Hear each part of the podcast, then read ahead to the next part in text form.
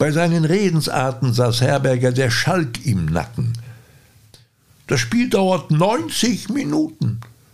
Einfach spielen ist schwer. Der Ball hat die beste Kondition. Flach spielen, hoch gewinnen. Der sich durch große Mitmenschlichkeit ausgezeichnet hat, der immer ein Ohr für die Spieler hatte, der unglaublich viel Sachverstand hatte. Deutschland, dein Fußball. Der Podcast zum Buch von Manuel Neukirchner. Präsentiert von Werner Hansch.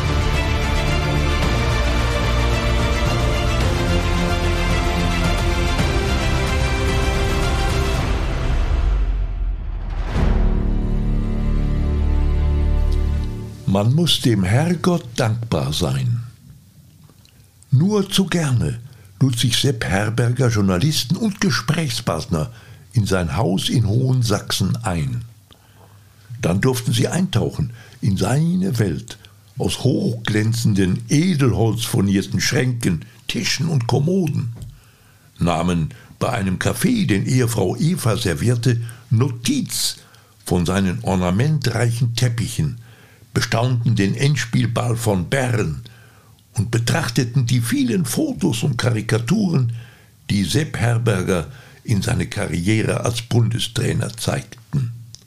Das museal anmutende Eigenheim war für ihn zum Rückzugsort geworden, aber auch zum Statussymbol, seine ärmlichen Kindheitsverhältnisse am Rande der Gesellschaft hinter sich gelassen zu haben.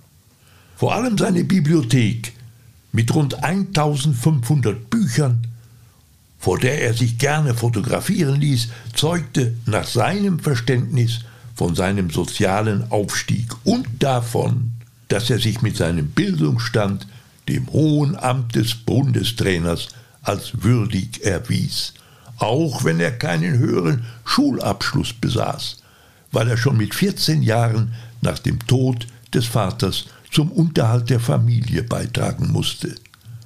Ich bin nicht so schlau wie ein Professor, aber manches weiß ich auch, ließ er die Gäste vor seiner Bücherwand mit einem suffisanten Unterton wissen. Herbergers gedankliches Universum hatte sein gedrucktes Pendant in den heimischen Bücherregalen.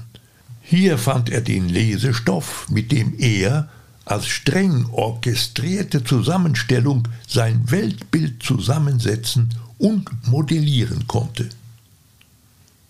Seine Bücher, die in seinem Nachlass nahezu alle erhalten geblieben sind, übten auf ihn eine ganz besondere Anziehungskraft aus und schafften es kaum, seinen Wissensdurst zu stillen.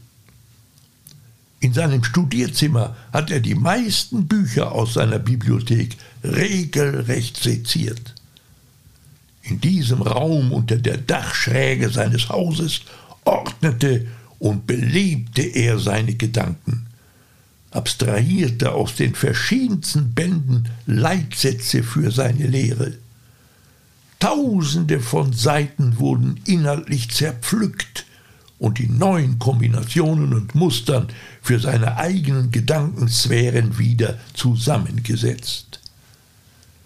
Bücher aus den unterschiedlichsten Bereichen wie populärwissenschaftliche Ratgeber für seine Mannschaftsführung, Rhetorik-Handbücher für seine Mannschaftsansprache oder gar Abhandlungen über Militärstrategien als Blaupause für seine Spielsysteme standen in seinen Regalen oder lagen im ganzen Haus verstreut herum. Die lange Zeit unbeachteten Seiten innigster Leselust, die das Deutsche Fußballmuseum 2018 mit seiner Ausstellung Herbergers Welt der Bücher entdeckte und zum ersten Mal thematisierte, tragen mit zahlreichen Anmerkungen, Unterstreichungen und beschriebenen Zetteln Spuren der Suche nach Erkenntnis. Herbergers erstaunliche Büchersammlung erzählt die beeindruckende Bildungsgeschichte des Weltmeistertrainers, der als Autodidakt zum großen Vordenker und Gestalter des deutschen Fußballs wurde. Das Blättern in längst vergessenen Werken führte ihn quer durch drei Jahrhunderte. Abhandlungen offenbarten Theorien, aus Worten formte sich Sachverstand und zwischen Zeilen wuchs Gewissheit. Für Sepp Herberger wurde Wissen zur Macht und das Wort zum Werkzeug einer beispiellosen Trainerkarriere. Am Ende seines Weges hatte er sein Ziel erreicht. Aber ein Gedanke hat mich jeden Tag zutiefst erfasst und nicht mehr losgelassen. Er wurde zu meinem ständigen, mahnenden und treibenden Begleiter auf Schritt und Tritt. Ich wollte Lehrer werden. Herbergers hauptsächliches Interesse galt den Sachbüchern. Aus ihnen konnte er lernen und abgucken. Der US-amerikanische Motivationstrainer Dale Carnegie verfasste mit seinem Buch Sorge dich nicht, lebe Ende der 1940er Jahre einen Klassiker der Ratgeberliteratur. Der populärpsychologische Ansatz Carnegies gab seinen Lesern einen Leitfaden an die Hand, der das Selbstvertrauen und die Zuversicht des Einzelnen steigern sollte. Carnegie benutzte Sprichwörter wie über vergossene Milch soll man nicht jammern. Was passiert ist, ist passiert. Oder kümmere dich nicht um ungelegte Eier und leitete aus ihnen, wie Herberger später auch in meisterlicher Form, seine belehrenden Postulate ab. Mit seinem Füllfederhalter unterstrich Herberger in Carnegies Buch Wörter, Sätze und ganze Absätze, die für ihn zu zentralen Aussagen wurden. Carnegies Einsicht, der Weg zur Vernunft geht immer über das Herz hätte eine pfiffige Redensart von Herberger selbst sein können. Die These lautet bei Herberger in abgewandelter Form, die Fußballspieler sind manchmal wie die lieben Viecherl. Man muss sie streicheln, statt es ihnen ins Genick zu geben. Carnegies einfache und zugleich eingängige Leitsätze dienten Herberger als Inspirationsquelle. Carnegies Erledige eine Aufgabe nach der anderen verweist auf Herbergers Das nächste Spiel ist immer das schwerste. Diese zum Bonmot gewordene Erkenntnis notierte sich Herberger handschriftlich in sein berühmtes Notizbuch. Der Satz liest sich auf den ersten Blick wie eine Binsenweisheit. Tatsächlich aber ist diese schlichte Feststellung die treffende Umschreibung für die Unwägbarkeit des Fußballs. Ja, ja, ich konnte meine Sprüche machen, bemerkte der Weise von der Bergstraße, wie Herberger die Symbolfigur sich gerne nennen ließ, amüsiert und vielsagend im Alter. Bei seinen Redensarten saß Herberger der Schalk im Nacken, seine Weisheiten sind zum geflügelten Wortschatz geworden. Das Spiel dauert 90 Minuten. Einfach spielen ist schwer. Der Ball hat die beste Kondition. Flach spielen, hoch gewinnen. Das Tempo macht der Ball, nicht die schnellen Leute. Elf Freunde müsst ihr sein, oder der Ball ist rund. Was hat er nicht alles gesagt? Die Literaturwissenschaft spricht von Herbergerismen.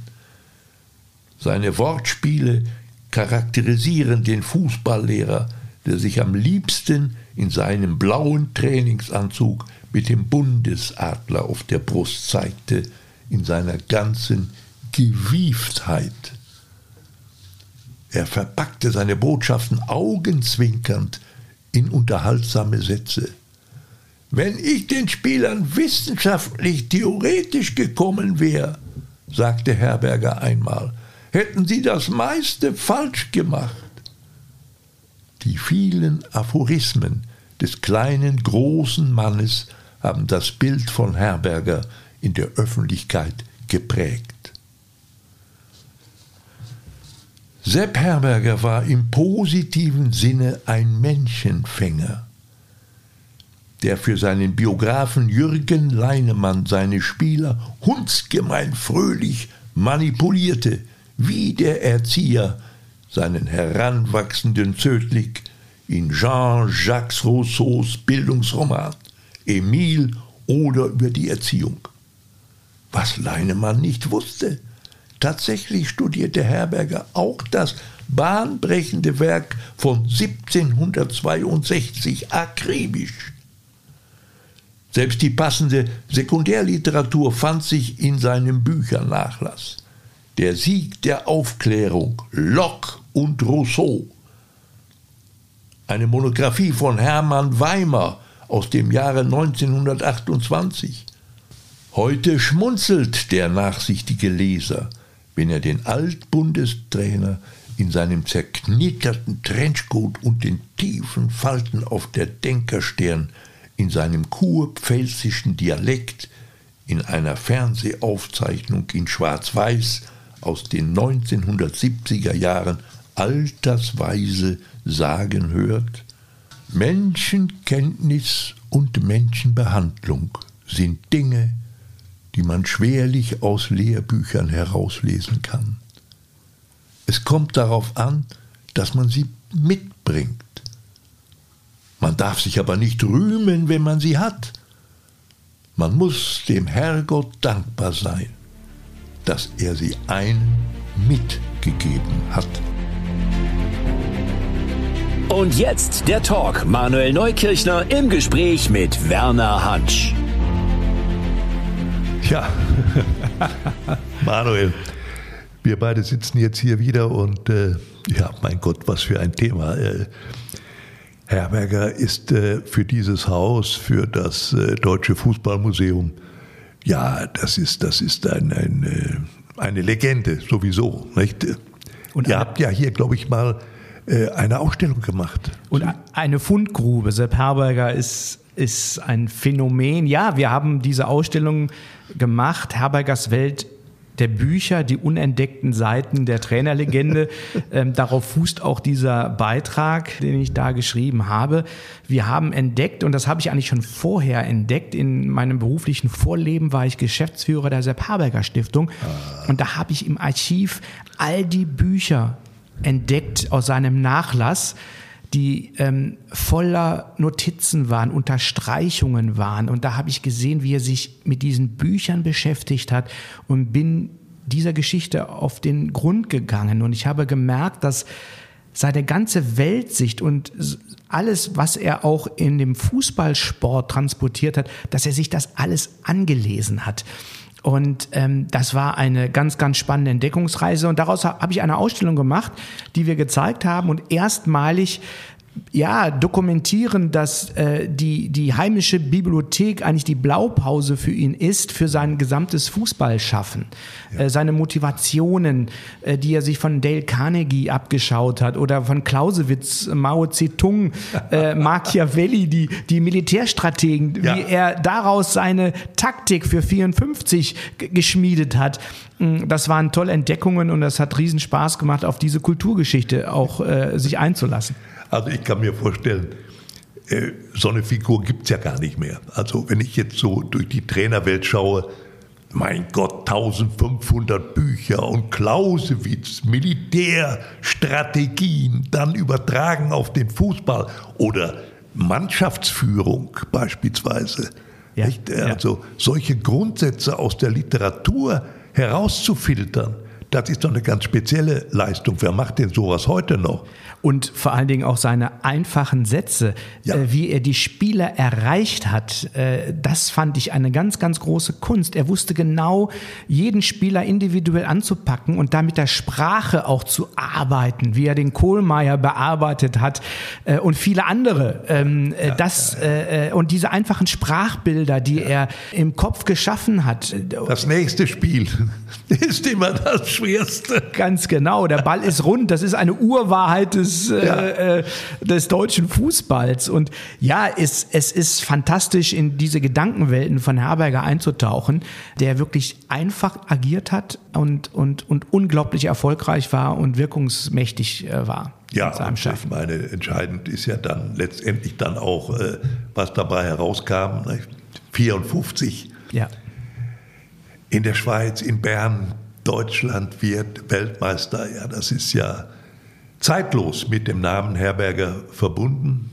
Heute noch wissen wir ja, welche Bedeutung dieses Ereignis hatte für die Geschichte unseres Landes. Wir lagen ja am Boden, wir waren ja sozusagen tot und äh, mit diesem Fußballerfolg sind wir wieder, wie soll ich sagen, in das Konzert der Nationen eingetreten. Wir ja. wurden wieder akzeptiert. Wir waren wieder wer. Werner, du hattest deine Karriere, glaube ich, Anfang der 70er Jahre beim Hörfunk begonnen. Sepp Herberger ist ja 1977 verstorben. Übrigens just zu diesem Zeitpunkt, als er sich das Länderspiel Deutschland gegen Nordirland im Kölner Müngersdorfer Stadion angeschaut hat. In der Halbzeit musste Eve Herberger den Krankenwagen rufen und ähm, er ist dann an seinem Herzinfarkt erlegen. Hast du persönliche Begegnungen mit Sepp Herberger noch äh, in deiner Zeit wahrnehmen können? Hast du noch äh, irgendwelche persönlichen Begegnungen mit ihm in Erinnerung oder gab es die nein, überhaupt? Nein, nein, das muss ich, muss ich leider bekennen wäre ein interessanter Mann gewesen. Also wenn man sich da vorstellt, ne, vielleicht mal so eine Diskussion äh, über das Thema Mannschaftsführung und äh, mit ihm zu haben, nein, äh, war mir nicht vergönnt. Also muss ich leider gestehen, ich habe ihn also sozusagen nur als historische Figur halt eben erlebt und äh, genau wie die allermeisten, die da 54 gespielt haben für Deutschland, mit Ausnahme von Helmut Rahn. Den habe ich persönlich noch erlebt. Äh, aber sonst äh, war da nichts mehr. Nein. Uwe Seeler und Horst Eckel haben mir viel in persönlichen Gesprächen immer wieder über Sepp Herberger berichtet.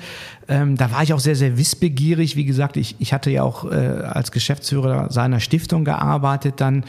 Ähm, habe ihn natürlich äh, lange nicht mehr erlebt. Ich bin ja auch Jahrgang 1967. Und ja, aber wenn man so diesen Leuten zuhört, Uwe Seeler, Horst Eckel, wie sie über ihn sprechen, äh, sprachen, das ist eine große, große Persönlichkeit des Fußballs gewesen, der sich durch große Mitmenschlichkeit ausgezeichnet hat, der immer ein Ohr für die Spieler hatte, der unglaublich viel Sachverstand hatte, ähm, der ja den Fußball geprägt hat. Er war ja auch derjenige, der die oberste deutsche einheitliche Spielklasse gefordert hatte.